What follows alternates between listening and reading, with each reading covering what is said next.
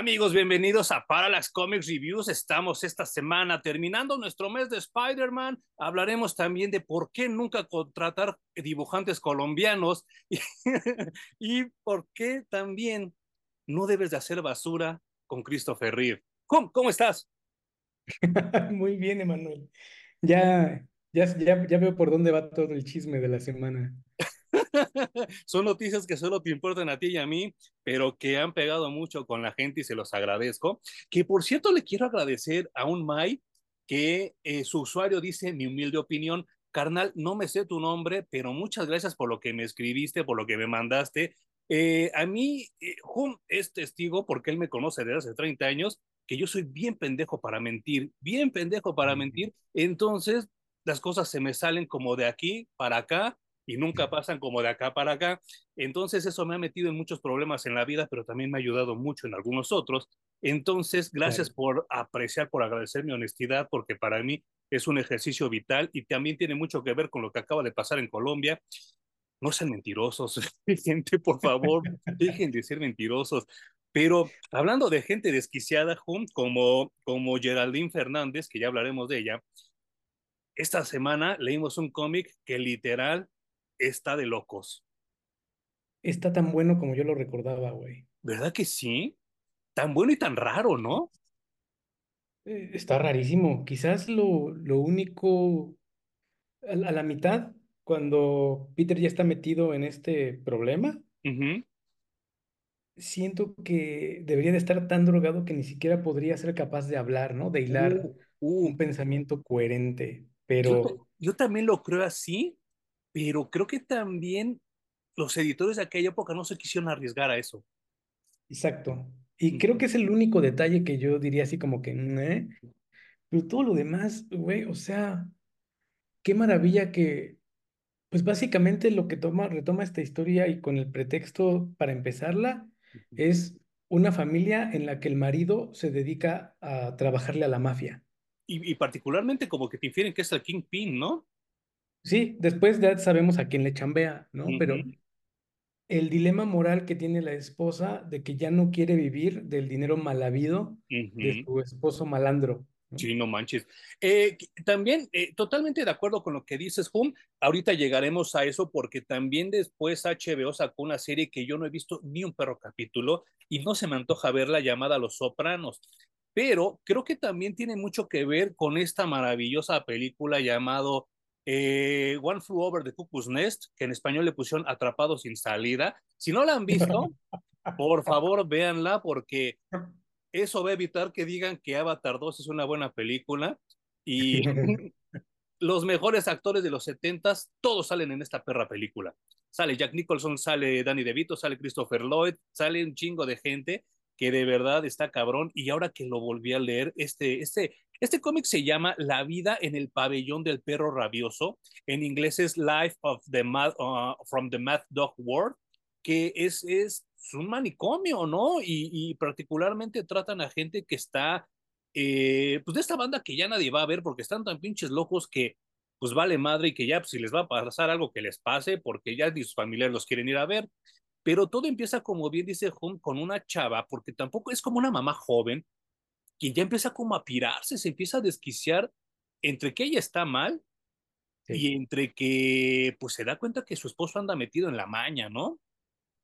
sí, creo que son las culpas la que no la dejan, ¿no? Las culpas expresadas a través de sombras que la persiguen todo el tiempo. Y pues ella, al menos lo que es, dice la historia en el cómic, ella cree que son eh, la fuente de esas sombras y de esas culpas es el dinero que trae su marido y con el que se mantiene esa familia, Sí. ¿no? Yo creo que esa mujer traía otras broncas que ya no terminaron de explorar dentro del cómic porque no les dio tiempo, pero sí tenía un componente de se está volviendo loca esta señora. Sí, claro. Y sabes qué, yo recuerdo que justo cuando se publica este cómic, que son los noventas muy, muy, muy tempranos, eh, había un cómic de Batman, un título de Batman que se llamaba Legends of the Dark Knight, que Sí, abordaba historias de Batman que no tenían que ver con el universo DC en sí. O sea, nunca salía Robin, nunca salía Gordon, nunca salía Superman, era nada más como Batman, Batman, Batman. Y ese Batman es al miel que no mames, cómo me debraya, güey, cómo me encanta porque es el Batman detective, ¿no? Legends of the Dark Knight desde, desde siempre se abordó como un título para manejar cuestiones más detectives, casi más serias. Eh, Spider-Man le quiso copiar y sacó un título llamado Web of Spider-Man, que es en donde empieza este cómic, donde se trató de abordar temas un poco más serios, un poco más urbanos, si ustedes eh, permiten la expresión.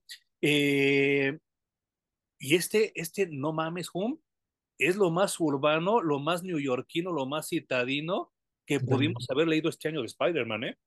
Yo primero lo que quiero compartirles es las portadas que tiene este título. No mames. Sobre todo en este momento del, del cómic están extraordinarias. ¿Me podrías decir el número para la gente que nos esté escuchando, Hum? Claro, es el número 33. El número 33 de Web of Spider-Man, por favor, búsquenlo en Google.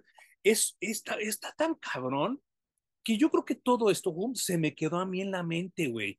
Porque ahora que lo veo, mis dibujos son así, güey, con ese tipo de rayones. Y entonces a lo mejor yo inconscientemente estas portadas se me quedaron desde niño, güey. Porque esto sí realmente lo leímos tú y yo de niños, ya no fue de adolescentes, éramos niños todavía. Y, y de hecho a mí me, me, como que me tocó, cuando los leí me dejaron una marca, ¿no? En la cabeza. Y cuando lo volví a ver, haz de cuenta que me quité la costra, ¿no? Y se reavivó otra vez esa marca que me había dejado. Sí. Y fue muy bonito encontrarme con eh, los dibujos. Afortunadamente, el archivo que yo descargué, que también eh, les comparto cómo está coloreado. O sea, de hecho está escaneado como del cómic digital, bueno, no digital, del impreso sí, directamente. Claro. Y lo puedes eh, observar en cómo los colores siempre rebasan las formas sí. y embarran los negros y embarran los blancos y porque así era el color en los cómics antes, ¿no? Y sí, claro. Y fíjate Básicamente que coloreaban fuera de la rayita. A lo mejor la, la, la, versión que yo tengo ya en compendio ya está restaurada, porque en el Seguro. mío no se ven igual, ¿eh? Mira, aquí Seguro. estoy mostrando la página y sí se ve muy diferente. Sí, no, o sea, ve, ve esto. Sí, claro. Sí, sí, sí. Hasta las tonalidades de la piel son diferentes a las de las mías. Pero es muy bonito. Yo, yo así recordaba mis cómics cuando sí. los leía de, de, de, muy joven, ¿no? Sí, sí, sí, sí, sí. Y entonces, incluso me recordó a, a cómo se sentía el papel, a cómo sonaba el papel, uh -huh, uh -huh. el grosor, la textura. Sí. Entonces fue, fue, algo como muy bonito, como reencontrarme con esta historia, fue conectar con ese yo de hace muchos años. Uh -huh. y con la misma emoción leí el cómic ahorita, ¿no? Sí. Yo sí, creo que eso me ayudó a conectar otra vez con ese momento. Y pues creo que para mí fue muy importante que estuvo la experiencia tal como la recordaba, la disfruté un montón. Y ya, ya te había comentado, y bueno, tú sabes que mi vida me ha llevado mucho hacia los impresos, ¿no? Hacia los papeles, las, el offset. Sí. Y, y creo que esta parte de volver a, a conectar con el papel y, y la tinta y a imaginarme cómo entintaban antes y cómo fotocomponían y que tenían que colorear directamente sobre el arte para sacarle una foto y luego imprimir, como que volver a conectar con esas memorias fue algo muy bonito, güey. Sí, la fotomecánica es algo que ya es totalmente obsoleto e inservible, pero en esa época era lo que gobernaba. Y yo pensaba que ibas así de lo de que te gustaban los papeles, pero de los ácidos. No, Nunca lo he probado, lo tengo pendiente en la no vida. mames, qué perro miedo. Yo creo que yo terminaría como lo- los de aquí, los del pinche Mad Dog Ward, güey, si le metiera ácido. Bueno, el pedo esto es de que ahorita, ahorita llegaremos a esto del manicomio porque, pues obviamente llega el momento donde la mamá se quiere llevar a sus dos niños chiquitos, pero pues como en la, acá en las novelas de México, que en ese mismo momento llega el papá y qué óvole, que a dónde va, culera, no, que pues es que, que ya me voy, que la chingada, y como toda mujer que recibe abusos, pues en vez de huir, se mete a echar pedo, güey. O sea, en vez de agarrar y no, pues sí, ya te dije que chinga a tu madre. Ah, no, se mete todavía a hacer la de pedo, güey, y ahí es donde la caga. Ahí está la magia del escritor, güey, donde de veras se nota que está escribiendo algo que o vivió sí, o le contaron muy de cerca, ¿no? Porque efectivamente llega la- el, el marido, los ve ya con las maletas en la sí, mano, se cruzan Y el primero el marido le dice, no, pero es que ¿cómo te vas a ir? Y el otro le dice, pues sí, es que ya estoy harta de tu dinero. Y el marido hace una pausa y con toda la tranquilidad del mundo, ni siquiera el gesto se le ve enojado, dice, está bien, váyanse. Y ya empieza a caminar hacia la casa. Y entonces la, esta loca deja a sus hijos ahí en la calle para correr detrás del esposo y decirle, es que no, ¿cómo crees? Se la arma de pedo como para, en realidad no me quiero ir, solo que estaba haciendo pedo, ¿no? Es como estos de, me voy a suicidar si me dejas, y nunca se suicida. Sí. Hacen para mantenerte allí y que siga esa riña y que siga esa relación tóxica. Sí, no mames. Cuando en ese tiempo ni siquiera sabíamos ese término que ahora es muy real y muy de moda, ¿no? Así, sí, no, no existía la tóxica. Ujú, ujú. Pero e- eso me gusta mucho, la escritora es completamente realista. Que por cierto que te dio retweet, ¿no? Ah, sí, ¿qué tal que, que compartimos una imagen en Parallax CR en. Twitter? En Twitter ahora X. Ajá. De, Fati básicamente es el final de la historia, ¿no? Está un loquito con capa de Superman que dice, me encantan los finales en donde ganan los, los buenos. Ajá. Y entonces eh, la robé como diciendo, esto es, esto es, engloba lo que quería decir la, la autora y nos dio así un like al tweet. Sí, La autora se, se llama Ann Nocenti. Sí, sí, sí. Que por el puro apellido es como de ascendencia italiana, ¿no? Seguramente. Y, luego estas, estas historias que tienen que ver con la mafia, ya de hacer ujú. feo. Y, pues obviamente eh, los morros, pues que son los que siempre terminan pagando el plato de esta pinche gente pendeja, güey. Que cómo me duele ver eso, porque ahora ya a mis 44 veo a los hijos de mis amigos sufrirla así o a los hijos de gente que conozco y siento re feo porque pues son los que terminan pagando todo, ¿no? Y pues los hijos así con cara de vale, verga, otro pleito, ¿no? Pues es que, híjole, güey, está muy cabrón porque los niños en esas situaciones no tienen la facilidad que tenemos los adultos de me voy. Claro. No quiero estar aquí, no quiero estar viendo estas peleas. Eh, tristemente no tienen esa habilidad y eso se nos olvida a veces como adultos, ¿no? eh, Eh, qué fácil sería dejar a tus hijos y salirte a pelearte dos cuadras lejos de tu casa, güey. Darse unas cachetadas si quieren, arrastrarse por el piso, gritonear, claro. y ya, después regresas a tu casa, tus hijos no lo vieron, no lo escucharon, y de todas maneras se, dieron rienda suelta a las pasiones, ¿no? Sí, no manches. Por lo menos te desfogas, ¿no? Pues sí, o es que me parece que, eh, pues si no quieres incluso que tus hijos te vean cogiendo, no tendrían por qué verte violentándote con tu pareja tampoco, ¿no? Claro, exacto. O sea, si no les quieres mostrar el máximo de amor, no les muestres el máximo del odio. Y pues entonces acá está esta, esta chava Victoria, que pues obviamente es bastante toxicona, que agarra en ese entonces lo que era el teléfono fijo y que le marca al jefe de, de este cabrón, que ahorita se me fue su nombre, güey, y que resulta ser uno de los personajes que también hablé de Gwen Stacy la vez pasada, pero este Ajá, personaje, ¿cómo cómo lo extraño también? Se llamaba Arranger en inglés y aquí en México le ponen el ejecutor que claro. básicamente era el Smithers del Kingpin y que yo creo que hasta era hasta más cruel que el Kingpin a veces, ¿no? Yo, yo creo que es arranger porque es como el, el arreglista, ¿no? Es el que arregla las situaciones, los pedos, los calma, Sí. etcétera, etcétera. Es como el operador, le llaman en, en la política, ¿no? Ah, El claro. operador político. Y era un personajazo, ¿no? Yo no sé por qué lo mataron. Pues es que está chido que haya niveles, Sí, porque si vas a pelear contra el crimen organizado, no vas directo y le pones en la madre al Kingpin, ¿no? exacto, El exacto. Kingpin tiene a 25 niveles abajo, güeyes, que se ocupan de sus pedos y que antes de llegar a él es como el, los videojuegos de beat 'em up. Primero vas con los pelados, luego con los subjefes y luego vas con el jefe último, ¿no? Claro, claro. Y aparte, aparte, me, me acuerdo mucho la, la, la manera en que manipulaba así, de una manera totalmente cínica, a gente como Spider-Man, como Punisher, como Daredevil, que se reía de ellos y le decía, sí, güey, esto desmadre, al final tú no me vas a poder tocar. Y entonces estaba súper cabrón porque era todavía más maldito y más irónico que el Kingpin. exacto, eh, pero no le gusta estar, digamos, ni hasta arriba, ni tener los reflectores en él. Más bien, estos güeyes, y eso es lo interesante de los personajes, operan completamente en las sombras. Claro, lo que hablábamos también la otra vez de Morgan Edge, ¿no? Con Superman. Exacto. Y creo que esos son los mucho más peligrosos porque hacen mil cosas y cuando menos te la esperas, te explota en la cara todo lo que hicieron. Y seguir el rastro y luego llegar a dar con ellos e inculparlos por todo lo que hicieron es imposible. Sí, claro, sí, no manches. Y ese personaje sí de verdad lo extraño mucho porque como todo buen psicópata, como todo buen culero, su mejor disfraz es el de alguien de buena persona. Y si lo ves, es ese señor así medio calvito, con sus lentecitos y de traje, del cual jamás sospecharías. Totalmente. Hay un episodio que acabo de ver de Hora de Aventura en donde sale una niña que le pide ayuda a Finn y le dice, es que me robaron mi canasta.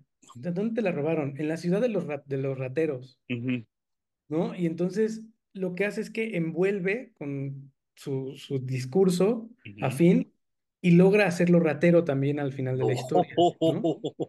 Y entonces Finn le dice, pero es que eres una niña tierna, chiquita, bonita. Y la otra, sí, pero también soy ratera, ¿no? O No sea, manches. siempre esas apariencias ayudan a que nosotros caigamos con estos prejuicios que traemos de cómo debe ser la gente buena. Claro, claro, y esa era de las cosas que más fuerte tenía a Ranger, quien obviamente se las huele, ¿no? Y sabe que pues la esposa ya está como que pirándose y le dice a este cabrón, oye, pues tu vieja ya está mal, güey, llévatela acá al pinche manicure y pues dicho y hecho que me le encierran en el manicure, güey. Eso está muy loco porque los niños ven lo- todo lo que pasa. Ven que el papá se tiene que llevar a su mamá a encerrarla. De hecho, los niños salen persiguiendo a los papás, ¿no? A ver si pueden rescatar a la madre. Obviamente no los alcanzan. ¿no? Es cuando se topan con Peter Parker en la calle Chocan, literal chocan con él. y más o menos se entera Peter Parker, él también trae sus problemas en la vida, ¿no? Pero yo creo que los vio tan, tan desencajados a los niños que es un tema que lo trae aquí en la cabeza así como quizás pude haberlos ayudado más. Y que no los dejan, no lo dejan ni dormir. Exacto. Y era lo, ¿te acuerdas que el, el episodio pasado platicábamos de que para Peter Parker la terapia era salir a balancearse, columpiarse, lo, como quieran, en la ciudad, como el hombre araña? Y en este caso lo hace, no puede dormir y dice, bueno, para relajarme voy a salir como el hombre araña. Sí, y pues la vida es tan buena que se los topa, ¿no? Justo cuando está el desmadre y los salva de una pinche como, una fuerza como paramilitar, ¿no? Que ya después descubrimos que pues también era mandada por el Ranger y por Kingpin. Pues es que los niños llegan a- al manicomio. Y hay gente que cuida el manicomio porque no es un manicomio, digamos, sancionado por el gobierno o por algún organismo de salud, sino que está financiado por Kingpin y desde allí el jefe del hospital puede hacer los experimentos que se le pegue su refregada gana. Y no Y de hecho lo que está haciendo es programar eh, mentalmente asesinos en servicio de Kingpin. Claro, y, y ahorita no saqué la película, pero hay otra película que también es setentera, que se llama El candidato Manchurian, que también te habla de eso, de los lavados de cerebro que se hacían en esa época para conseguir asesinos gratis. No manches, ¿en serio? Ah, ¿nunca la has visto? No. Fíjate, te la recomiendo mucho, Jun, porque hay una nueva versión que no está tan buena, pero la original sale esta Angela Lansbury, que pues acaba de morir hace poco, y este, actrizota, no mames, ¿eh? Se las, se las recomiendo, realmente se llama el Manchurian Candidate, que si me preguntan a mí, a mí que soy metiche profesional, yo creo que eso es lo que pasa en Estados Unidos con los, los, los disparos este, que hay en las escuelas, yo creo que es gente Ujú. que tiene lavado el cerebro y que no sabe lo que hace pero de verdad chequen Manchurian Candidate. Se los recomiendo ampliamente. Pero sí, como bien dice Hum, los programan para esta, a esta manera. eh, y pues obviamente Spider-Man trata de salvar a los morros, se avienta un tiro con los paramilitares, pero algo, algo que me gustaba mucho de, del Spider-Man de esta época y que me gustaba que no se abusaba de esto, ¿no? De que Spider-Man pues sí, tenía su sentido de arácnido, pero el sentido de arácnido lo prevenía de los putazos, pero no hacía que siempre los esquivara. Claro. Entonces en esta, pues se mete un resbalón y un putazo en la cabeza que después hace que pierda el equilibrio y se mete un chingadazo en la banqueta super culero, ¿no? No, no, bueno, le meten un balazo. Ah, claro, sí. O sea, lo rafaguean y le meten un balazo, porque además está entre esquivo las balas o rescato a los niños, A los niños, sí. y decide, rescatar a los niños, y pues, entre las que no pudo esquivar le pegan un balazo, ¿no? Entonces empieza a desangrar. Sí, sí, sí, en eso, y en eso acaba el cómic, ¿no? El primer cómic. Güey, es que se empieza a desangrar en la calle, en un callejón, en una banqueta, o sea, como dices, este tipo de historias no pueden estar más en el piso. Y esto para mí es un personaje mucho más realista con el que puedo decir, quiero leer más aventuras de este güey en la calle, no en el multiverso. No, no en el, ni en el multiverso ni en el espacio, ¿no? Yo no sé qué vergas hacía Spider-Man con los Avengers eh, peleando en el espacio. Pues se lo subieron a matarlo nada más, ¿no? Ya, bueno, uno de los momentos más emotivos, eh, he de decirlo, cuando Spider-Man le dice, no me quiero ir, señor Stark, Sí, no, bueno, pero eso, eh, eh, eso fue en el cine, pero en los cómics también lo hicieron, que se lo llevaron a un chingo de eventos que yo no sé ni por qué estaban ahí. Bueno, esta armadura de, de Spider-Man que vimos en el cine fue originada en, en los cómics, ¿no? Claro, claro. Y pues obviamente, eh, pues como cae afuera de un manicomio, del manicure, pues piensan que es un loquito y que lo meten. Y el loquito está etiquetado como que es un loquito que piensa que es Spider-Man. Sí, yo, yo, ahora que releí, porque obviamente de niño no lo pensé, pero ahora que releí, pues yo creo que sí Peter Parker podría ser buen candidato para un manicomio, ¿no? Después de todo lo que ha vivido. Ay, no manches. Pues maníaco depresivo sí es. Y aparte, pues toda la pinche gente que se le ha muerto, ¿no?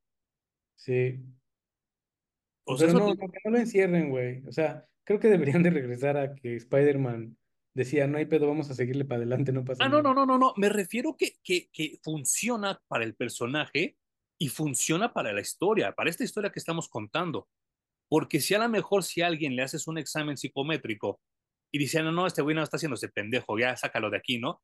Pero yo creo que si le haces un examen psicométrico a Peter Parker, si te das cuenta que puede estar loco y pertenece a este pabellón.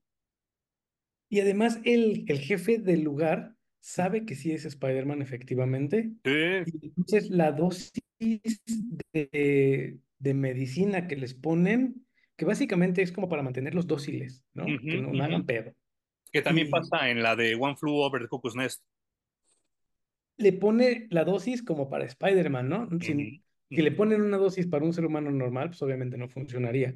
Sí, claro. Entonces, eso también está bien pensado en la historia, güey. Y que se parece mucho ese doctor a- al psicólogo de Batman, ¿no? A Hugo Strange. Cabrón, muy cabrón, sí. Igual así como pelones con cara de malditos, ¿no? Sí, y los lentes, ¿no? Muy característicos, Sí, sí, redondos. sí. Sí, fíjate que tengo, oye, me dio muchas ganas de leer algo con Hugo Strange. Ya buscaremos algo, ¿no? Igual y sale algo chirín, porque Sí, sí, también un excelente personaje que no ha sido aprovechado, ¿no? Para nada. O sea, en favor del Joker para siempre, en todo. Sí, yo, yo estaba muy emocionado cuando estaba jugando eh, Arkham, Arkham City porque creí que se iba a tratar de Doctor, digo, digo, del Doctor Hugo Strange y que se trata del Guasón al final, yo así de chinguen a su madre, mames, Es que todo, todo lleva al guasón, güey. No puede ser. maldito, maldito pinche Guasón. Y obviamente, pues ya, ya, ya, la, esta chica Victoria, pues ya está clavada ahí en el manicure. El papá como que finge que no está pasando nada y mira, mijito, ya llegué. Y pues obviamente los morros ya empezaron a sospechar, ¿no? Hay un momento muy bonito, güey, que bueno, regreso a que la escritora es una chingona. Llega el papá y los niños se quejan. Sí. El papá obviamente está trayendo todo lo que necesita la familia, ¿no? Y entonces el papá les dice, es que no se pueden quejar, lo tienen todo, yo les doy todo lo que necesitan, están alimentados, tienen un techo, eh, los lujos que quieran, los tienen todos, ¿no? Sí, Y, y si vamos por su mamá, toda esta vida se acabó, sí, toda sí. esta buena vida se acabó. Y entonces el niño le dice, pero es que, ¿qué estaríamos perdiendo en realidad si esta vida para nosotros es miserable? Claro. ¿no? Entonces nosotros estamos abiertos a ir por nuestra mamá, que se acabe la vida esta que tú dices que nos quieres vender, porque nos estamos pasando muy mal. Entonces, eh, larguémonos, no tenemos nada que perder. Y está muy bonito porque creo que a veces nos enfocamos en justo lo que creemos que es llevar una buena vida. Sí, claro. y estamos cambiando nuestro tiempo, las cosas que nos apasionan, lo que realmente queremos hacer, eh, sacrificamos amigos, familia, tiempo para nosotros, etcétera, en pos a veces de un trabajo que decimos, pero es que paga muy bien, y ese paga muy bien nos alcanza para aventarnos tres horas de transporte de ida, tres horas de transporte de regreso, y no nos damos cuenta de que esa, esa vida está miserable, güey. Y recuerden la frase de que usan mucho en Estados Unidos, you wanna be right or you wanna be happy. ¿Quieres estar en lo correcto o quieres ser feliz? Y eso se define muy bien en esto que le pasa con el morro, ¿no? Porque al final este güey se da cuenta y arma un desmadre y todo lo que llevó a la casa lo termina aventando a la chingada y que, pues, de pinches ingratos no los baja, ¿no?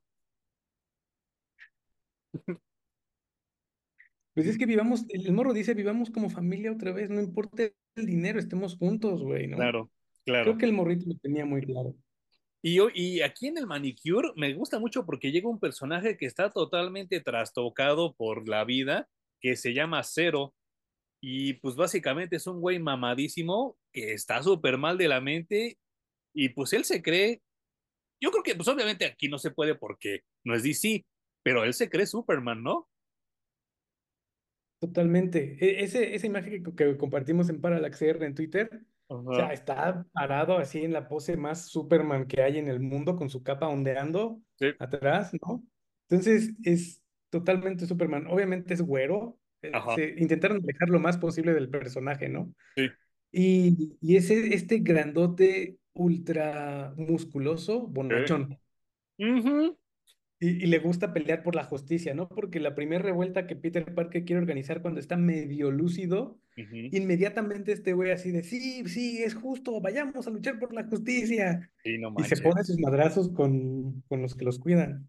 Y, y, y, y lo más chido de todo esto es que eh, son de esos personajes que sin conocer su antecedente, ni que te hicieran la precuela, ni nada de eso, ya te cae bien, güey. Eso está muy cabrón porque era uno de esos personajes que yo recordaba con mucho cariño Ajá, y que obviamente lo vi en, ¿qué? 15 viñetas distintas en, en estos cómics. sí, Pero como tú dices, no sé qué pasa, no sé cómo lograron que yo conectara con eso. ajá, Y lo, lo vi y dije, claro, este personaje me gustaba mucho. No sí, hace sí, nada sí, el sí. personaje, pero me gustaba un chingo, güey. Ya después lo echaron a perder el pinche Eric Larsen y el otro cabrón que ahorita les diré, pero en este momento lo mejor, ¿eh? Bueno, eh, obviamente, como todo buen chismoso, eh, a Ranger se entera de lo que, pues que a lo mejor hay un güey ahí que es Spider-Man y va de pinche chismes con el Kingpin y que le dice, oiga jefe, pues está sucediendo esto. Hay un cabrón ahí que pues lo capturamos y dice que es Spider-Man y estaría perfecto para los experimentos. Y entonces el Kingpin le da la mejor respuesta que le puede dar a un gato, como era Ranger, y le dice, güey, ¿para qué te pago? Para tomar esas decisiones. No, no me estés chingando con eso, dale a la verga. Y aquel se queda como, ah, pues ni siquiera gasta tanta saliva. El Kingpin está recortando uno de sus puros, ¿no? Y le dice, ¿para qué te contraté? Y entonces el otro, eh, eh, pues para tomar decisiones, pues tómalas. No. Así, sí, sin cagotearlo, sin enojarse, sin levantar la voz. Sí, sí. Así de, para eso, para eso te pago, ¿no, güey? Órale, a chingar a su madre. Y el otro todavía se quiere desquitar. Y entonces le habla al del manicomio y le dice, te pago para que tomes decisiones, ¿no? Pues tómalas. Como, como siempre la vida, güey. O sea, siempre. Ustedes pueden tratar con la gente como más, más humilde de alguna empresa. A lo mejor en una fiesta se pueden relacionar con el jefe, jefazo, pero siempre la gente de en medio es la más estorbosa, ¿no? Y sobre todo creo que pasa mucho en la, en el gobierno, ¿no? Y, güey, es- esos, esos ambientes a mí me desesperan mucho porque no los entiendo, no sé moverme en ellos. Soy bien güey para Yo ese también. tipo de interacciones sociales en el trabajo. Pero ya cuando lo veo de lejos o me lo platican, me da mucha risa que la Sí, gente no sea así, manches. güey. Pero qué cabrón, ¿no? Porque eh, re- regreso a esta onda de que ya hay demasiadas muertes en Spider-Man. Creo que, creo que no. Personajes como a Ranger o como Gwen Stacy no deberían de seguir muertos. Y a mí me encantaría que hicieran una historia así como hacen sus mamadas de precuelas, año uno, el origen, de saber cómo llegó a Ranger a tener la confianza de Kingpin. Uf, Porque no habría estado fácil. Esos son los spin-offs que siempre son bien interesantes, güey. Porque era su mano derecha, güey. O sea, estaba muy cabrón y, y sí, es un personaje bastante interesante. Y esta escritora creo que es- mm, habría que checar qué más, qué más hizo, si es que hizo algo más con Spider-Man, porque eh, aparte de estos momentos que ya comentamos, hay otro par que también me gusta mucho y es una cuando están entrevistando a la señora que, que acaban de meter y le está entrevistando, digamos, una psicóloga. Y entonces le, le pregunta, no sé, ¿qué, qué significa para ti esta frase? Y entonces hay un, un globo de diálogo interno en donde ella dice, ¿qué respondo? ¿Cuál es la respuesta correcta? Uf, ¿Qué me va a hundir más o qué va a permitir que me vean como alguien cuerdo, ¿no? Y no hace falta estar en un manicomio para preguntarse eso en la vida, ¿no? Hay momentos en los que la respuesta sabes que va a tener una, una repercusión muy cabrona de aquí en adelante y entonces tienes que pensar muy bien qué chingado responder. Yo una vez le pregunté eso a una amiga que es psicóloga y le Ajá, dije, si preguntan esto, ¿qué debo contestar? ¿Esto o esto? Y entonces ella me dijo, mira, contestes lo que contestes, nosotros tenemos la herramienta para enchufarte, exacto. porque nos vamos a dar cuenta si estás diciendo la verdad, porque nos vamos a dar la cuenta, de, la cuenta si estás mintiendo, y el tiempo que te tardes en contestar también influye en nuestra decisión. Entonces, como bien dices ahorita, es un enchufe que te llega por cualquier lado. Lo mejor que pueden hacer, eh, no solo en estas situaciones de psicólogo, sino también en la vida, es respondan con la verdad y lo Claro. Lo que les viene desde el estómago, desde lo que sienten y piensan, ¿no? Es lo Sí. mejor que pueden hacer. Sí, sí, sí. Y, y, y, vaya, eh, los experimentos, pues obviamente, igual que en One Flew Over the Cuckoo's Nest, llegan a un nivel muy doloroso, porque al que sí llegan a manipular es a cero. Y entonces, pues Peter se tiene que aventar su tirante ahí. Y ahí volvemos a lo que platicábamos hace algunos episodios, que pues Spider-Man sí es fuerte, pero no tan fuerte. Y no lo logran ni noquear, ¿eh? Al contrario, el pinche cero hasta se caga de risa de los putazos que les mete Peter, ¿no? Y bueno, eso, esto ya es cuando se conjuga absolutamente todo. Ya, ya vamos a concluir con la historia, ¿no? Entonces se conjuga que Peter Parker empieza otra revuelta Está ayudado también por una de las enfermeras que está allí apoyando en el manicomio y Sí, que cambia, en vez de poner las pastillas que usualmente les dan a los que están allá adentro, les da vitaminas. sí, Entonces todos están lúcidos en ese momento, se arma la ujú, rebelión y al mismo tiempo llega el papá a rescatar a la mujer y ya llevarse a sus hijos a vivir la vida como familia. sí, Entonces, como que empieza ahí una tormenta perfecta, ¿no? Y además está lista el, el arma secreta que tiene el jefe de este manicomio, porque ya le logró lavarle el cerebro y entonces va a salir a, a partir madres también, ¿no? Y hay otro momento bien chido también en esta tormenta perfecta, en donde hay una reclusa que empieza a ver lo que ocurre y dice, no, esto es mucho caos. Creo que yo no quiero salir. Aquí me dan de comer todos los días y me mantienen ocupada. Eh, no, no quiero. Y entonces va y se encierra en su celda, güey. No quiero que me rescaten, quiero quedarme aquí. Está bien cabrón eso porque también siempre pasa en la vida real, ¿no? Eh, toda esta gente que tenemos este complejo de andarle eh, jugando al prócer, de jugándole al paladín y todo este desmadre, cuando juntas a un grupo de personas, sí, sí, sí, sí se puede, sí se puede, al final llegan como tres nada más, porque muchos se pandean en el camino. Y entonces es así de puta madre, todo lo que hicimos y ve qué mamada, con qué mamada me pagaron, ¿no? Pues incluso reflejando lo del principio, ¿no? La mujer que ella, según ella, quiere escapar con sus hijos y arma su rebelión. Y cuando le dicen, sí, ya, ya te puedes escapar, dice, no, creo que no me quiero escapar, me voy a regresar a hacerla de a pedo, ¿no? Sí, Pues claro. hay cárceles de las que, según nosotros, queremos huir y cuando ya está la verdadera, decidimos mejor quedarnos. Au- Autoimpuesto, ¿no? El castigo totalmente. Totalmente, digo, en el manicomio claramente sí hay puertas y hay gente que cuida que no te salgas, ¿no? Pero eh, como la señora en la vida, hay unas que nos creamos nosotros solitos. sí, sí, sí, sí. sí. Y, y pues, eh, afortunadamente, para la familia, pues sí hay un final feliz. Eh, obviamente tanto la enfermera como la banda de ahí, pues si sabe que, que Peter Parker es Spider-Man, ya lo vieron sin máscara, pero también la escritora es tan buena que nadie sabe quién chingados es Peter Parker, porque si esto hubiera pasado ahorita, en el 2024, resultaría que todos conocen a Peter Parker. Ah, es que yo te vi atravesar la calle, ah, es que yo te vi aquí en mi Twitter, ah, es que yo te... Y entonces aquí, pues obviamente Peter Parker es un simple fotógrafo, un simple mortal, que no tendríamos por qué conocerlo. Y aquí como que pues sí lo ven sin máscara, sí lo ven actuar, pero pues no saben quién es ese güey, ¿no?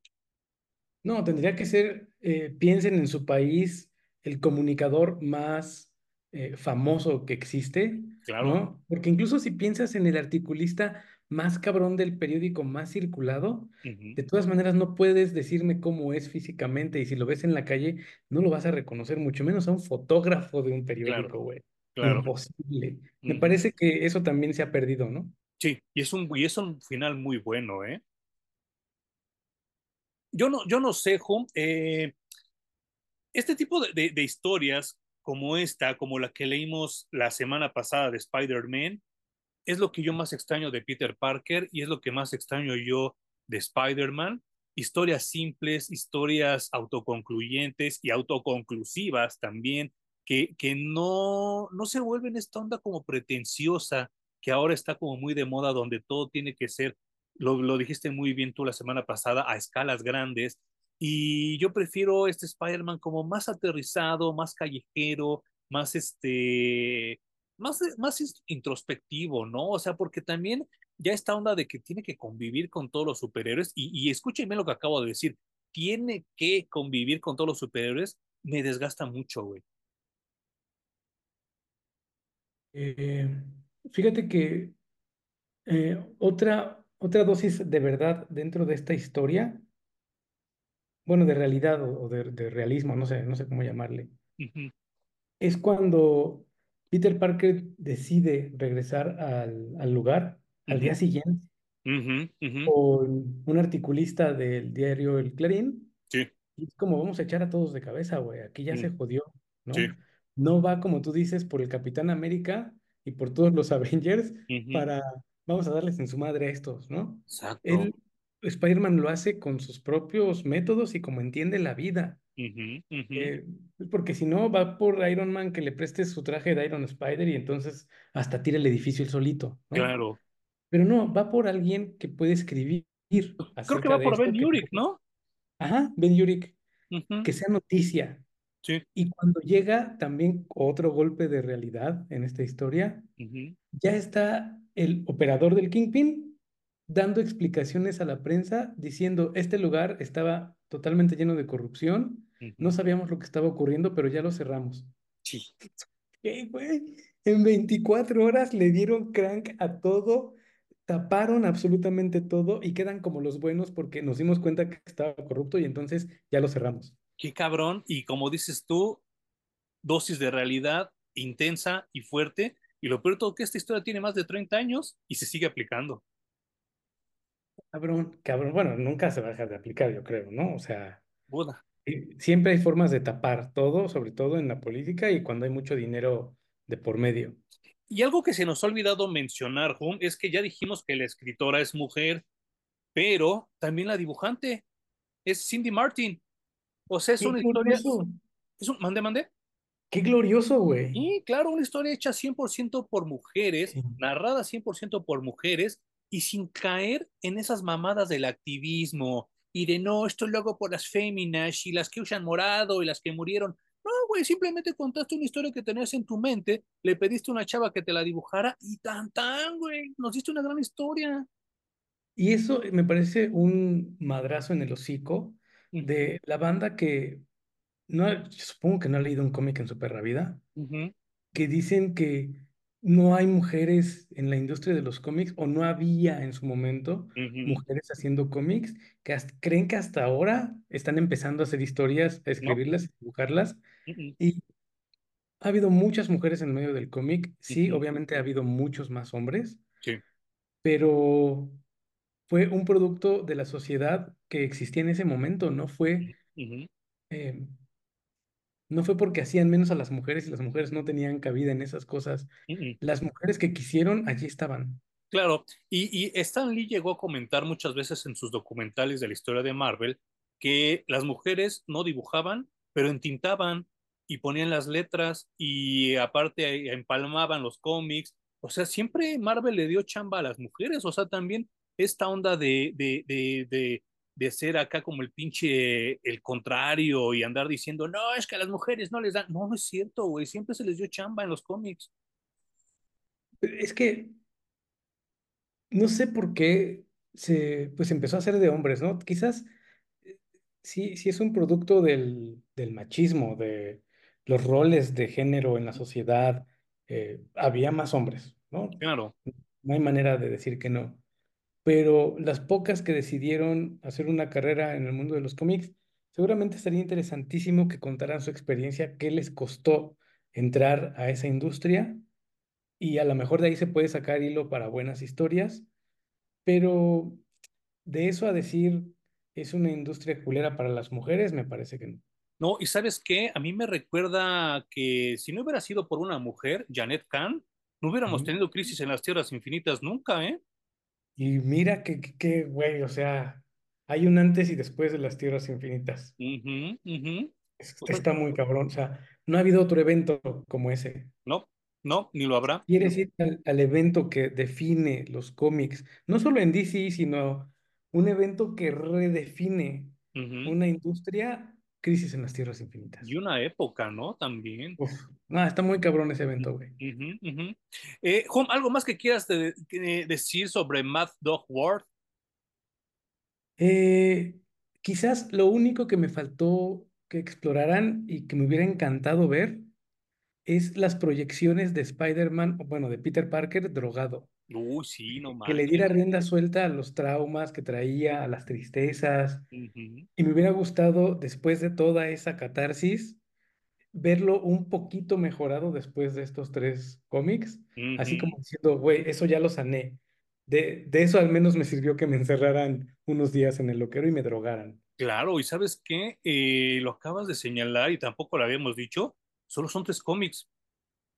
Sí, sí, y, pero qué cómics, güey. O sea, las portadas son una cosa maravillosa. El, el portadista es un güey que se llama, creo que Bill Sienkiewicz Ajá, sí, sí, sí, sí. así. Es Sienkiewicz. Supuestamente, una vez le pregunté a alguien que hablaba polaco y me dijo que se pronuncia Sienkiewicz. Hablaba por la, por la cola. Hablaba polacola. Ajá. A veces sí, porque decía muchas pendejadas. e- este güey Bill, lo que tú acabas de decir, este, me parece que es mucho más artista que ilustrador, ¿no? Es mucho más pintor y le, le da por incluso, no sé, medio cubista, medio Sí, impresionista. Tiene sí. portadas de todo tipo, güey, y me ¿Y impresiona el trabajo de este güey. y sabes qué? Eh, ese güey tiene muchos problemas en las convenciones porque dicen que es un viejo mamón y que cuando le encargas tú este, cosas, el güey a veces te las hace, a veces no, y ya te las hace de mala gana y todo el pedo. Pero durante los ochentas y noventas estaba muy cabrón. No sé si te acuerdas que cuando estábamos también de viaje, no me acuerdo si esto fue en, este- en Los Ángeles o en Texas, te enseñó una portada de Dazzler donde salía Ajá. como de Michael Jackson, como de Thriller. Ese era de ese güey. Y es que tiene cosas extraordinarias, güey. O sea, búsquenlo, búsquenlo, busquen imágenes y todas sus portadas, ni siquiera es que puedas decir tiene un estilo, porque al güey le gusta también variarlo por completo. Sí, Y, y pues desde ahí se entiende que sea diva y que sea voluble, porque sí. así son los artistas, güey.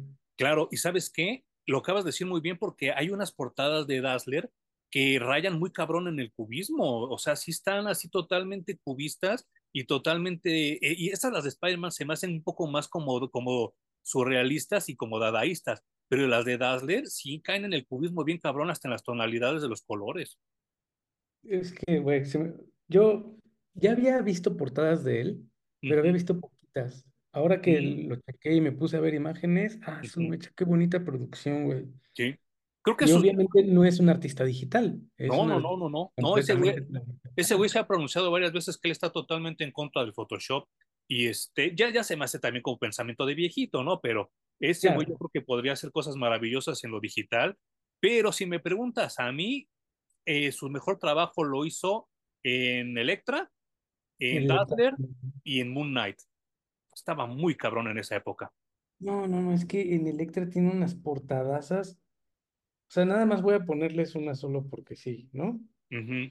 La De Webs.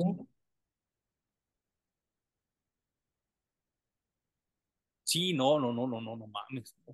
O sea, Ujú, Daredevil de fondo en un callejón de una calle ahí en Estados Unidos ujú, y, y Electra al frente medio coloreada. O sea, ujú. güey, que me voló la cabeza este güey. Y que ahora mucha gente le quiere copiar, ¿no? Gente como Alex Malev es como una medio copia de, de este Bill Sienkiewicz, que co- búsquenlo como Bill Sienkiewicz y así lo van a poder encontrar, este, pero eh, Sienkiewicz, algo así, búsquenlo así, y, o si no, pónganle portadista de Moon Knight, portadista de, de, de Electra, y les va a salir porque les sale, porque ese güey es muy famoso, ¿eh?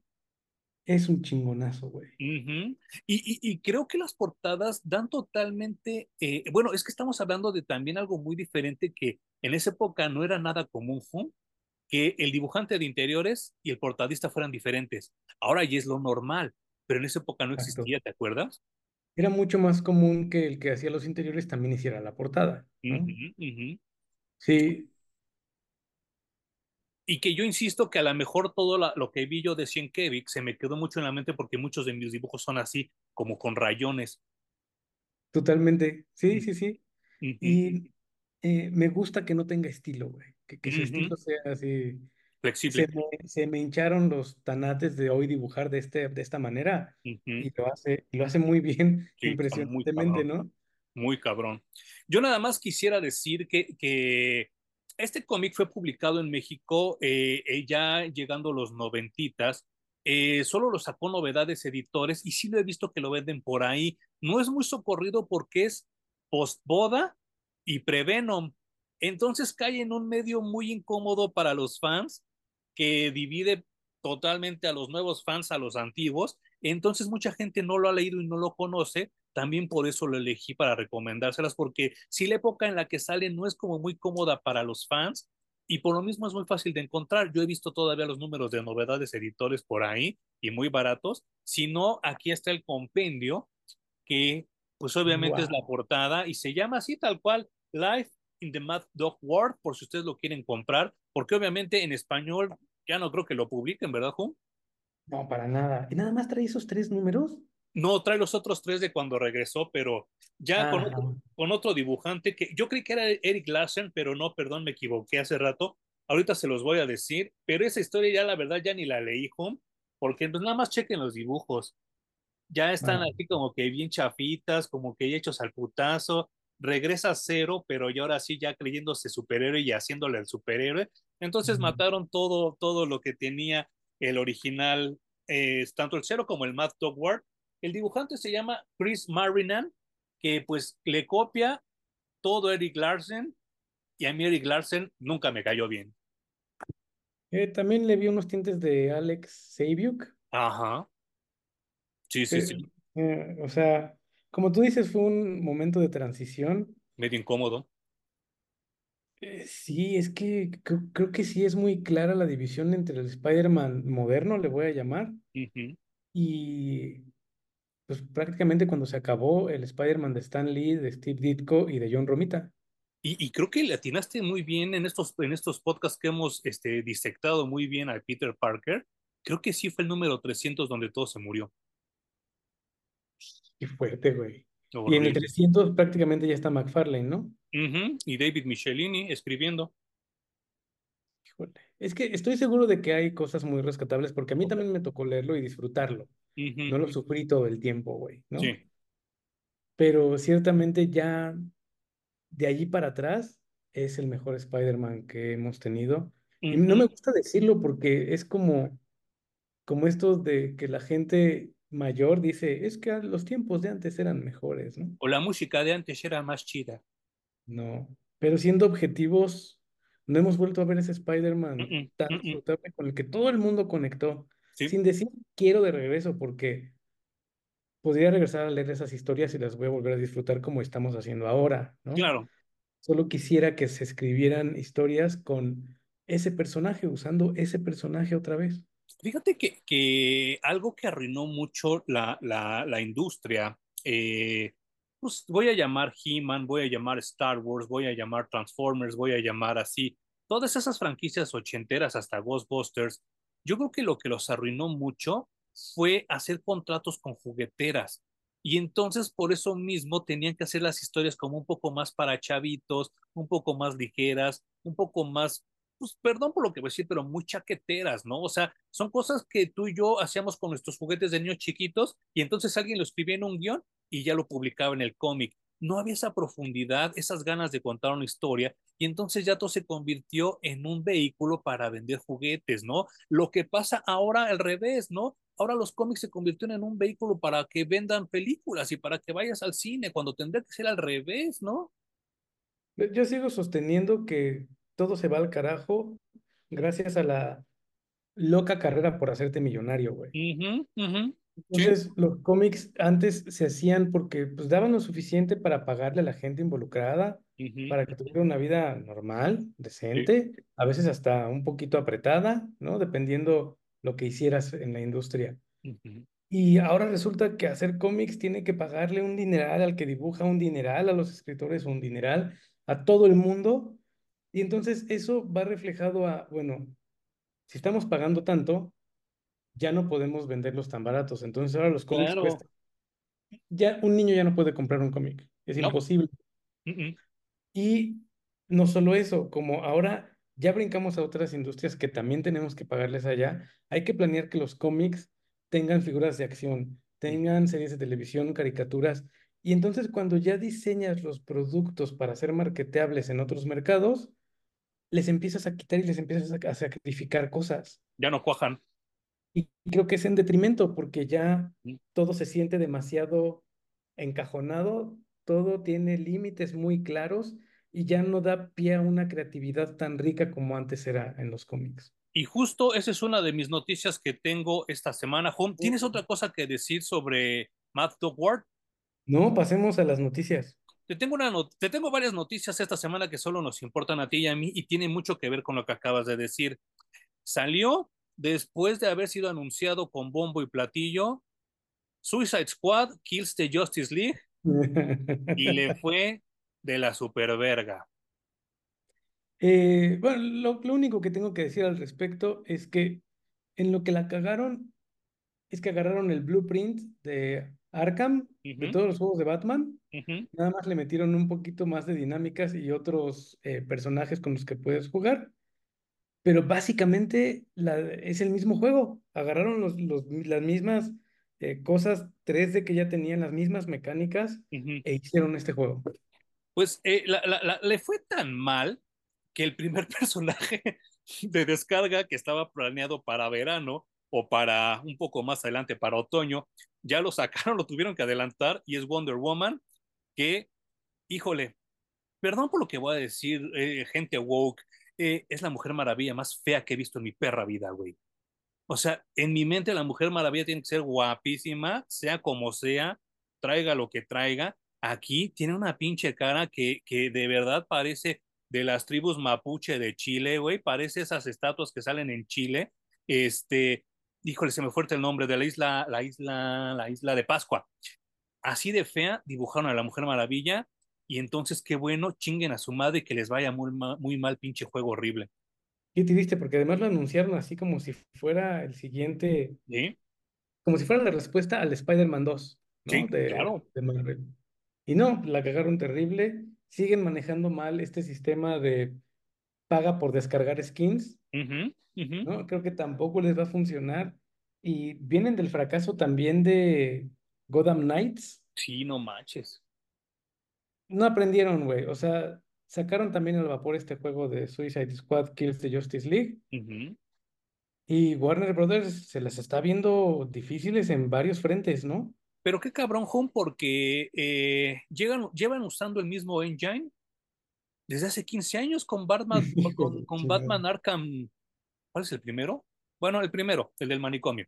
Este, Arkham Asylum creo que se llama, eh, es el mismo engine. Llevan 15 años haciendo el mismo pinche engine. No mamen, o sea, ya también ya pasen otra cosa, ¿no?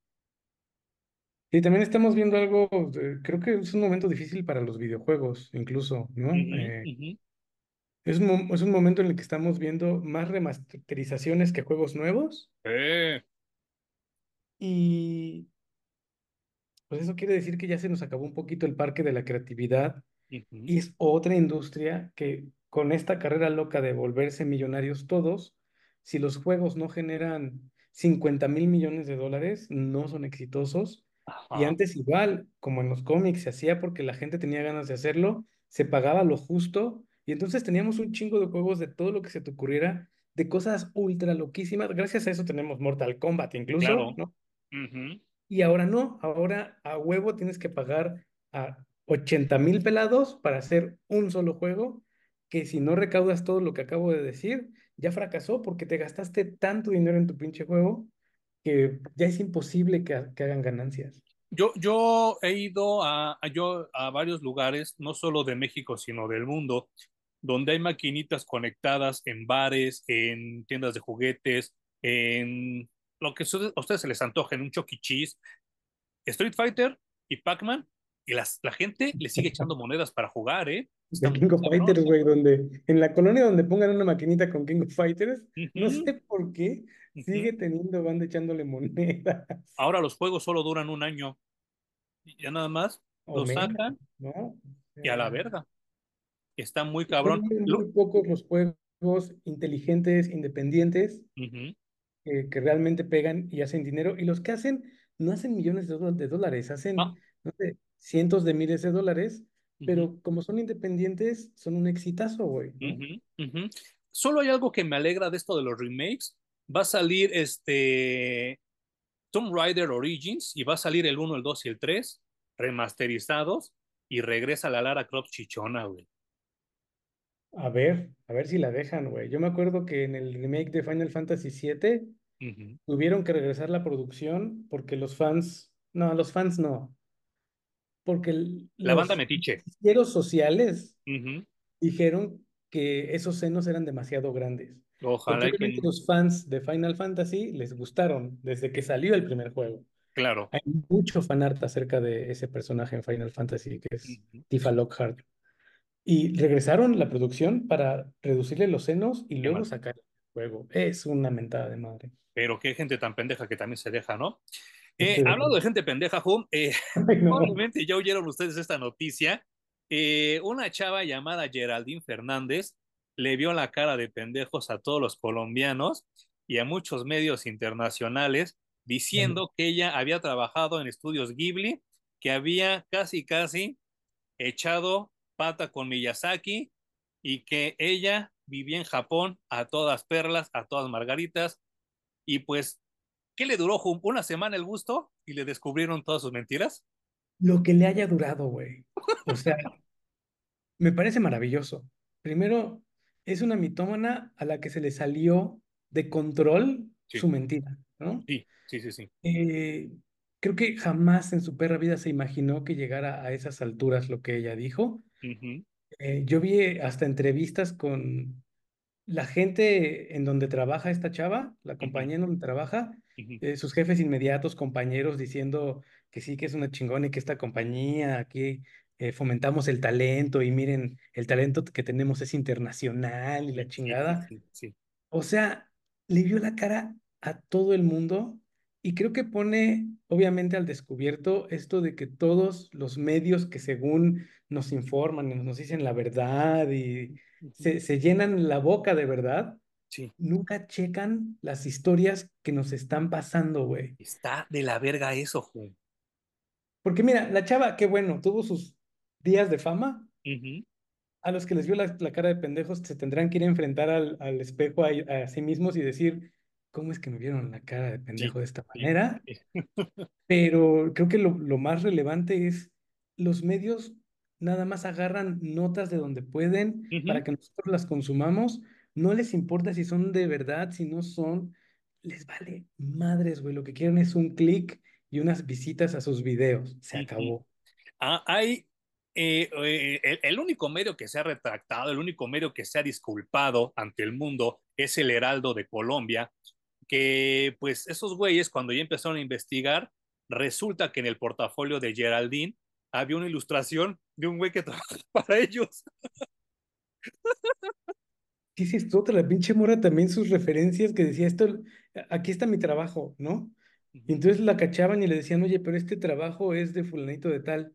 Bueno, bueno, ese sí lo robé, pero los otros que ves allí sí son míos. Y quién sabe, güey, capaz que vas a investigar y tampoco son. Pero, güey, es que cómo cayeron todos, todos, todos redonditos. Eso me sorprende muchísimo, güey. Mucho, Mira, mucho. Eh, eh, yo, yo, eh, hay algo, ahorita la gente tiene como mucho, mucho escosor, mucho odio contra las redes sociales. También lo entiendo porque sí, lo hemos comentado aquí en el podcast, de que las redes sociales llegan a ser bastante tóxicas, pero para este tipo de cosas son maravillosas, güey, porque eh, aquí en México no nos quedamos atrás porque no solo tenemos a alguien que tiene también una patología sobre las mentiras llamada Marty Gareda, que resulta que yo creo que ella le propuso a Steven Spielberg hacer Jurassic Park, ¿no? Y, y, y ahora la chilindrina, la, la, actriz María Antonieta de las Nieves, ella dice que ella le dio todas las ideas a Chespirito para crear al chavo, ¿no? Y entonces también tenemos gente como un cabrón que yo bien ventaneando, que es el nieto de Tintán, que dijo que él ya trabajó en Star Wars y en Marvel haciendo portadas. Yo lo he buscado por todos lados y no lo encuentro. No encuentro sus portadas, no encuentro sus redes sociales. Entonces está bien culero, Home, que vivimos en una época llena de mitómanos y de, de mentirosos, de manipuladores, pero gracias a las redes sociales, ¡pum! Ya los tiras, güey. Pues es que es como darle un canal de televisión a cada persona. Uh -huh, uh -huh. Y entonces, como cada quien tiene su canal de televisión, todos somos famosos, no hay control sobre lo que decimos, hacemos en esos canales que tenemos. Uh -huh. Y creo que no hay tanto problema porque nosotros sabemos a quién creerle y a quién no. Es decir, no Claro. puede venir cualquier pelado a decirme, Uh -huh, no, pues es que yo trabajo aquí, trabajo allá. Quizá de entrada sí te crea, uh pero si es algo que a mí me incumbe, voy a ir a revisar, voy a investigar y entonces te diré, felicidades, eres un chingón o uh -huh. quizá ya no vuelvo, no, no vuelva a hablar contigo porque eres un pinche mentiroso, ¿no? Claro. Pero cuando hablamos de medios que tienen una responsabilidad para con la gente que los lee o los ve o los escucha o como sea, Uh -huh. es cuando ya no hay manera de disculparlos, güey. O sea, pierdes toda la credibilidad. Y entonces nosotros, ¿qué hacemos? ¿A quién le creemos? Claro. ¿De quién dependemos? ¿Qué- O sea, qué fuerte está esto, güey. Y mira, dirá la gente, la gente pendeja, porque también hay gente muy pendeja que la defiende, ¿no? Y que dice, no la critiquen, ella necesita pastillas, no la critiquen, ella necesita un tratamiento psicológico. Sí, totalmente de acuerdo, pero no mames, güey. O sea, así empezó el pinche pedo con Michael Jackson y ve hasta dónde acabó, No, güey. bueno, es que obviamente le podemos decir, oye, pobrecita de ti, creo que necesitas ayuda, pinche mentirosa. sí, claro. Porque una cosa no quita la otra. Está bien, apiádense de ella, eh, sean empáticos, ujú, ofrézcanle una mano, pero eso no quita que le vio la cara de pendejos a todos y que en ese momento fue una mentirosa. Después pueden enmendar su camino y ser una luchadora por la verdad, está bien, pero ese momento, en ese momento fue una mentirosa. Sí, sí, sí, sí, muy culero. Eh, espero me dé tiempo, si no ahorita haremos rápidamente el corte. Hablando de, gen de gente mentirosa, manipuladora y culera, eh, acaban de hacer un, un, un, documental porque yo no había caído en cuenta, Home, que ya pasaron 20 años de que se nos peló el Christopher Reeve. Y entonces este, hicieron un documental de su vida que se expuso ahí en, en Cannes y este, invitaron a los hijos de Christopher Reeve y les, pre y les preguntaron, oigan, ¿qué les pareció lo que salió en Flash? ¿Salió tu papá? Y pues obviamente esos güeyes contestaron de la manera, la mejor manera posible, ni la vimos, carnal. no me importa lo que hayan hecho, porque pues ese ni es mi papá. Güey, ni te topo. ni te topo, güey. O sea, Y, y, y qué bueno, ¿no? O sea, sí. Mira, no, no creo honestamente que tengas que estarle preguntando a la familia, sobre todo porque no estás usando, digamos, la imagen de Christopher Reeve como persona, sino estás usando un personaje en una película, ¿no? Luego también esta, este tipo de historias es como ir a rascarle la costra para ver si sangra. Eso es a lo que iba. O sea, pinche prensa, volvemos a la prensa manipuladora y culera, güey. O sea, realmente Flash es una película pésima, pésima. Y esto lo han de haber hecho con la maña de que los hijos de Christopher Reeve dijeran, fue un gusto volver a ver a mi papá, por favor, véanla. Sí, no, y, o, o, mal, o que contestaran una cosa horrenda y entonces Uh sigue la mata dando, ¿no? Uh Y bien dicen que no hay mala publicidad, Totalmente. Pero no, esto ya es buscar notas por buscar notas. No sé, no sé en qué para esto de las noticias y, y las notas Uh en las redes sociales. Yo lo único que podría decir es no crean nada, Nada. cuestionen todo. Uh -huh, uh -huh. Y volvemos a lo mismo, no se enganchen, no, no contesten, no les den más cabida porque lo dijo muy bien Huma hace poco, hace pocos episodios, ya hasta son bots. Exacto. No, yo cuando vi esa nota de, de Christopher Reeve y la familia, me reí y luego seguí scrolleando, güey. O sea, cero que me enganche esa madre. Sí, no manches, horrible.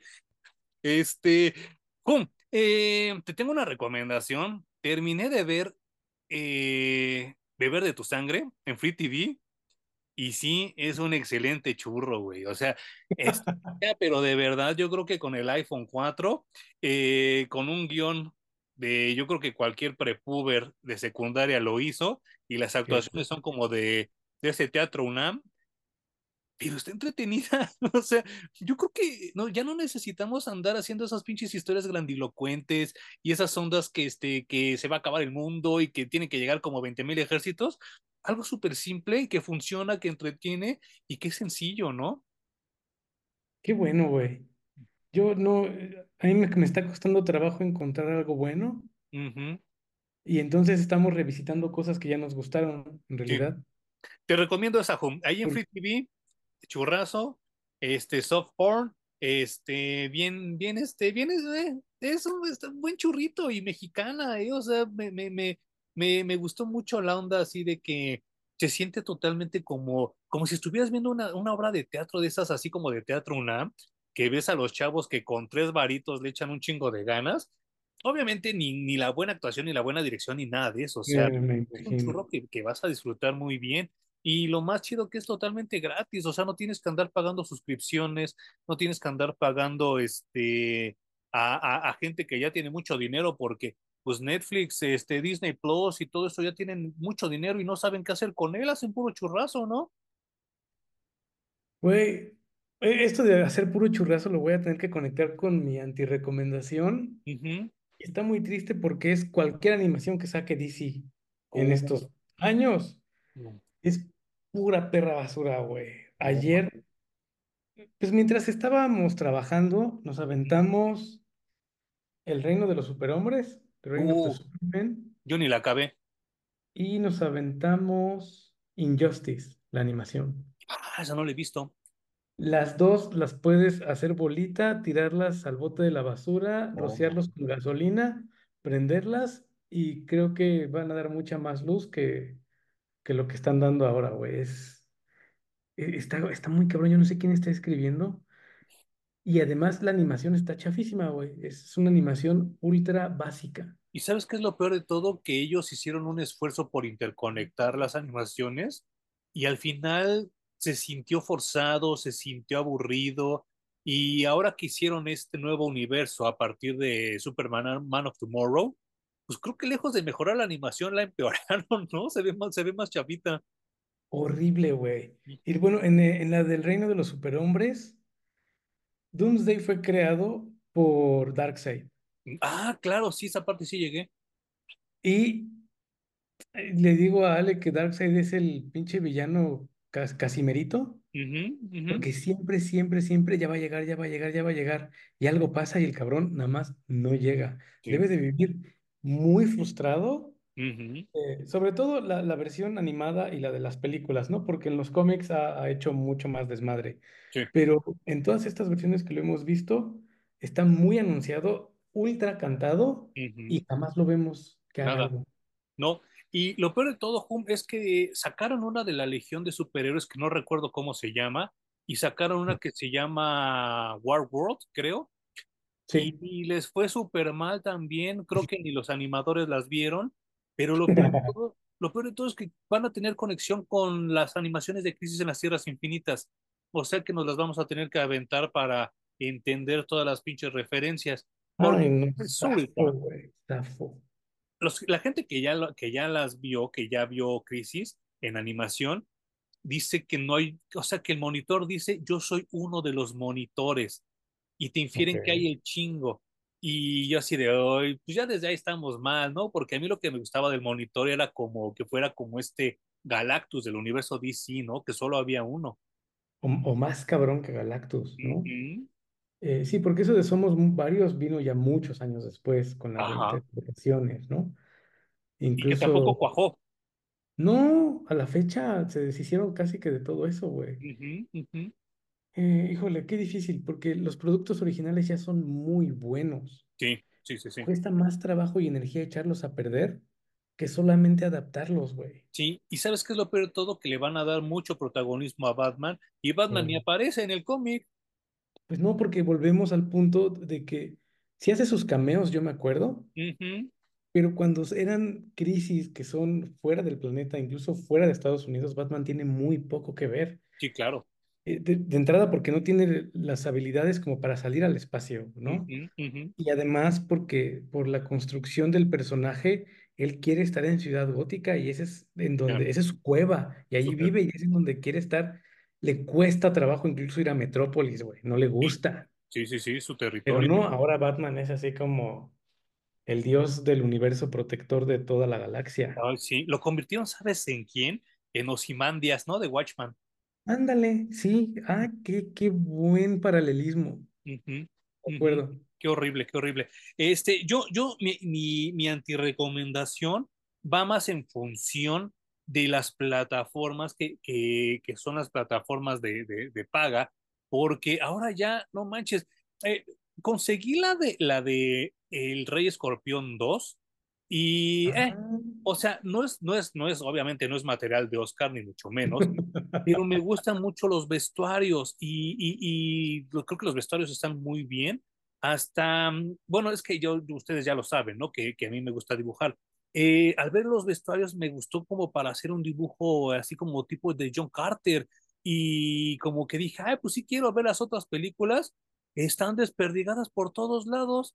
La 3 está en Stars, la 4 está en Netflix, la 5 está... Pero no pueden poner los pinches derechos de una sola saga en una sola, este, en una plataforma. Qué pedo, qué horror, ¿eh? Yo me he topado con que hay series divididas, entonces de la temporada uno a la 3 está en una plataforma y de la 4 a la 6 está en otra plataforma, güey. O sea, a ese grado ridículo he- hemos llegado, ¿no? sí, Y pues también ya, hemos, ya les hemos dicho, cada vez se va demostrando más que lo que les guste y de veras quieran tener, lo tienen que comprar, sí, claro. porque si confían en las plataformas están jodidos. Oye, ¿te le acercaste a Echo? No, ¿por qué? Se le, le fue súper mal, ¿eh? Yo tampoco la vi ni la voy a ver, pero le fue súper mal, ¿eh? No, no vi Secret Invasion, no vi The Marvels. ujú. No, no tengo el mínimo interés ya. Está un poco triste decirlo, pero ya no hay, ya, ni siquiera poquito. No, no, no, no, no, no. Pero en la parte positiva, Home, yo creo que por estas fechas, el próximo año ya nos estaremos preparando para Superman Legacy. Ah, pues de hecho, hablando de Superman, estuve leyendo Superman Lost, Ah, ya, claro, sí. ya terminó la miniserie, yo voy como a la mitad, Pero está muy interesante porque Superman se pierde 20 años en una parte del universo, ¿no? Él no, no sabe en qué lugar está del universo No y por, lo- por lo tanto no sabe cómo regresar a la Tierra. no manches. Pasa 20 años perdido y cuando regresa, está muy bonito esto, nada le es familiar. Se fue 20 años, pero cuando regresa se fue 12 horas, ¿sabes? O 6. cabrón, Se fue muy poquito en tiempo de la Tierra. Pero entonces él construyó en 20 años otra vida. ujú. Entonces cuando regresa, tiene un momento de diálogo con Batman en donde le dice, pues es que tú eres como un viejo amigo que perdí en algún punto, No ¿no? Yo ya tengo otra vida y, y, pues, te vuelvo a ver después de 20 años y me da gusto verte, pero ya no eres parte de mi vida en este momento. Tú ya habías quedado atrás. y tiene el mismo pedo con todo. De hecho, empieza a decirle los nombres a, a sus amigos en la Tierra, a su pareja Lois, les empieza a decir el nombre de sus eh, símiles en donde estaba en el universo estos 20 años, ¿no? No mames, qué fuerte. Está muy cabrón. Entonces, esto me abre la puerta a que a lo mejor revisitamos. ¿Te acuerdas que también le pasó con Wonder Woman, que se Sí, perdieron sí. un chingo de años? Regresaron y como que no quisieron hablar mucho al respecto, pero todos sabemos lo que ocurrió cuando se perdieron tantos Claro. Porque además se perdieron en un tiempo en el que eran así como de Conan, ¿no? Y Exacto. Y, tenían que pelear contra hordas de seres mitológicos, mágicos y de, o sea, de todo. y que no había como opción pronta para regresar, ¿eh? No existía. Y quizás sea el pretexto para revisitar, leer estas dos historias, ¿no? Podría ser eso y aventarnos Exile. También, también. Qué chido, qué chido. ¿Y sabes qué es lo, lo- lo- a mí, a mí lo, único que me da tristeza de Superman Lost es que no hablan, no hablan de eso, güey. O sea, ahorita es hablar de la siguiente serie que va a salir de Batman, del hijo del Guasón, de que su puta madre, y esta serie que, que los pocos que la recomiendan, la recomiendan mucho, casi no suena, ¿eh? Wow. Pues yo la- la- obviamente la voy a terminar pronto, seguramente antes del siguiente. Y no creo que me pase como Wonder Woman, que es una vomitada de título ahorita. No manches. Pero ya, ya les diré si vale la pena completita. Fíjate que, que a mí me da mucha tristeza que, porque me puse a pensar mucho en lo que, en lo que hablamos en el, en el podcast anterior sobre Wonder Woman. Qué triste, qué triste que, que hagas investidura de un personaje de 80 años, de 83 años, para sacar tus frustraciones políticas, güey. Qué culero, ¿no? Y bueno, incluso si quieres, güey, no sé cómo se le pasa al editor. Decirle, es que estás escribiendo a Wonder Woman. Sí, no manches. Ubícate, güey. Sí. Eh, pues eh, digo, ya, ya no quiero quitarle mucho tiempo a Hum ni, ni a ustedes los, los que nos están viendo diagonal oyendo, pero eh, platicábamos hace algunos podcasts de que pues cuidado con tu lana porque algún día se te acaba. Están hablando, están registrando pérdidas muy fuertes. Ya empezaron los recortes de personal tanto en Warner como en Disney porque no se está generando dinero. Entonces, esto es el momento preciso para meter el freno al contenido woke, porque si no, el dinero se va a acabar bien gacho, güey. Y, y no creo que sea el contenido woke, es eh, la manera de hacer negocios de esas industrias ya se acabó, güey. Ya, ya no, ya Es no va a ¿sabes, pasar. ¿Sabes por qué sí, sí digo que es el contenido woke? Porque en la semana, obviamente salió un, un juego maravilloso el año pasado de Robocop que se llamaba Robocop Rogue City, que le Ajá. fue pero súper chingón. Y alguien eh, eh, eh, en Disney se le ocurrió hacer lo mismo con Indiana Jones. Ujú. Entonces salió un chavo con su corte de cabello de, de mujer feminista, de esos que se rapan solo un lado y se lo hacen hacia el otro, con una playera de arco iris, diciendo con la sonrisa en la boca que el nuevo juego de Indiana Jones era para las nuevas audiencias. Entonces eso me puso a pensar y a temblar al mismo tiempo, porque ¿qué va a suceder con este juego? O sea, se va a encontrar una feminista y le va a ayudar la feminista a Indiana Jones a resolver todo. Este, Indiana Jones va a resultar gay, bisexual, pansexual.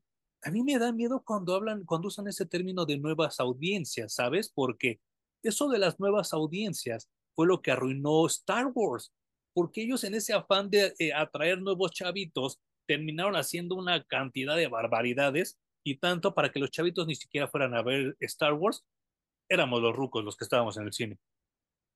Está muy cagado la caricatura que acabas de pintar, güey. No, así de rapado de un lado con el cabello tirado para el otro, este, la playera de arcoíris. Es que Veanlo, eh, vean el video, así sale ese chavo, ¿eh? cuando me lo describes me imaginé un meme, me ¿Sí? imaginé un personaje de una caricatura así, Ricky Morty o, o Gravity Falls, o sea, es increíble el, el grado al que se ha llegado, ¿no? A caricaturizarse a sí mismos. Eso, eso, caen en el cliché que ellos mismos crearon. y no sé, yo, he, he leído cosas buenas acerca del juego de Indiana Jones.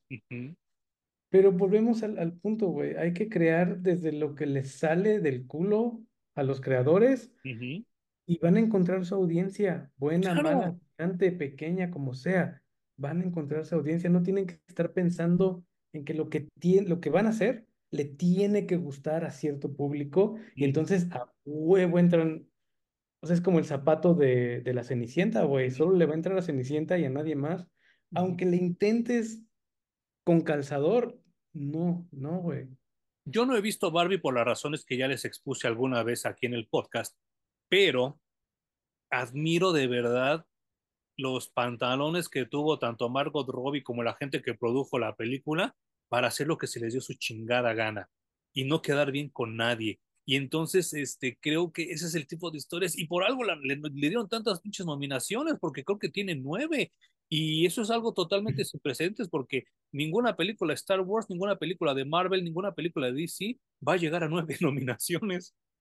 Para mí es digno de estudio, güey, ¿eh? O sea, según yo, Barbie es una película que da bien.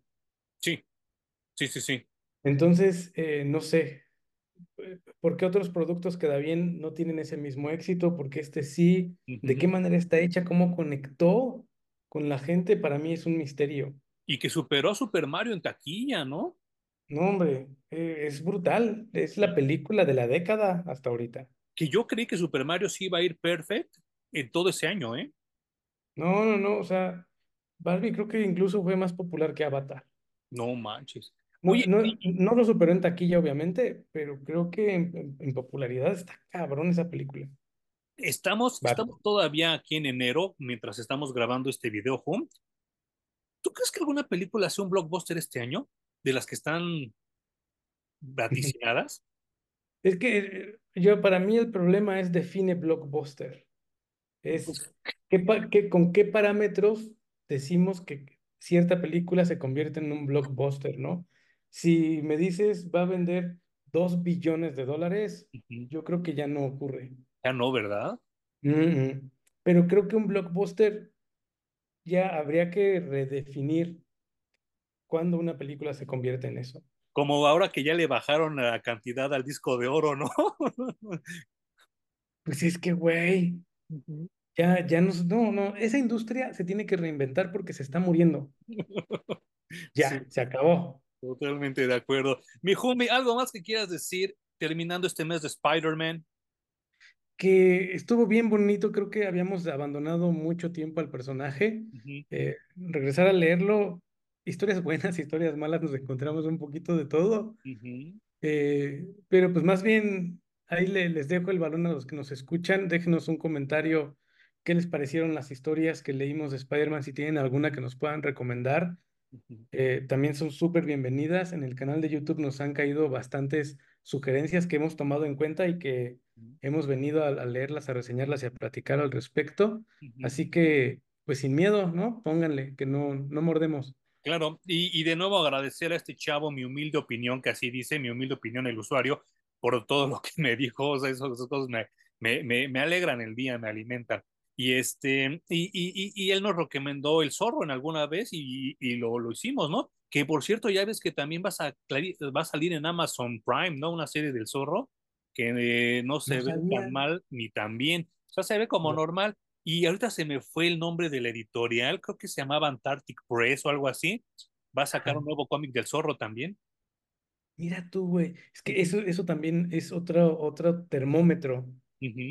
Los proyectos de cómic independientes o de licencias que nosotros pensamos que ya eran perdidas y que retoman compañías muy pequeñitas, ujú. les está yendo muy bien, están siendo éxitos. Güey, no, no te lo mandé en la semana, pero Matt Cave va a volver a sacar Dick Tracy. No mames, ve. O sea, creo que vamos a ver un renacimiento de editoriales o, o incluso nuevas que van a comprar derechos de cosas que nosotros pensábamos olvidadas, sí, que van a ser rentables en comparación con DC o Marvel, que como tú dices, ya están tiradas a necesitamos producir el contenido de cierta manera, que ha dejado de ser rentable y que se tienen que reinventar, quizá volver a soltar las licencias y que otra Claro. gente se ocupe de las nuevas historias, ¿no? No sé, algo tienen que hacer. Eh, tenemos pendiente el tema que también nuestro querido amigo Daniel nos sugirió de, eh, de lo que queda ya libre de derechos de autor este año, pero yo creo que ya después hablaremos de eso porque sí es como muy amplio, tenemos que hablar muchas cosas, pero gracias también por sugerirnos este tema, igual y lo comentamos la siguiente semana. pero este, pues también vamos a hacer un ligero homenaje a la cultura oriental, ahora que se le llama cultura asiática, porque ahora resulta que decirles orientales es ofensivo, pero con Immortal Iron Fist, que también cuando lo leímos fue buen título, ¿no? Es una chulada. Yo, yo les digo de vez en cuando los taca-taca. Los taca taca, pero ah, no, no, en México no somos racistas. ¿no? Y, somos racistas, clasistas, de todo. pinches hipócritas. Muchas gracias. Y nos escuchamos, la, ah, bueno, nos escuchamos la siguiente semana en Apple Podcast, eh, en Google Podcast, en, en Amazon Music, en cualquier plataforma que tengan ustedes en Spotify. Eh, Parallax ah, eh, CR para, para los comentarios en los cómics. Eh, si ustedes quieren ver mis dibujos, que yo no me los robo como Geraldine, es arroba. Blackstar Parallax, arroba Blackstar-Parallax en Instagram y este Brains eh, con triple I y Z para la editorial de Fumbi que ya está muy muy cerca de sacar eh, The Beauty and the Myth y este pues echen una checada a todos esos proyectos que hacemos les agradezco a la gente que, que me ha empezado a seguir a partir de estas menciones. No sé si a ti también ya te han caído más seguidores en Brains Home pero este pues les agradeceríamos que también visitaran su página. Y muchas gracias a la gente que me ha escrito y que me ha dado likes a mis dibujos en en Instagram, eso también me alimenta mucho, me llena mucho porque eh, pues es de las cosas que más disfruto hacer en la vida, dibujar. Y les digo, yo no soy Geraldine, yo a lo mejor me robo alguna que otra pose de mis, de mis Playboy de los noventas, pero de ahí fuera no me robo nada. Muchas gracias Gracias, Emanuel, a los que nos escuchan. Aquí nos vemos y nos y nos escuchamos la vemos. siguiente semana. Bye.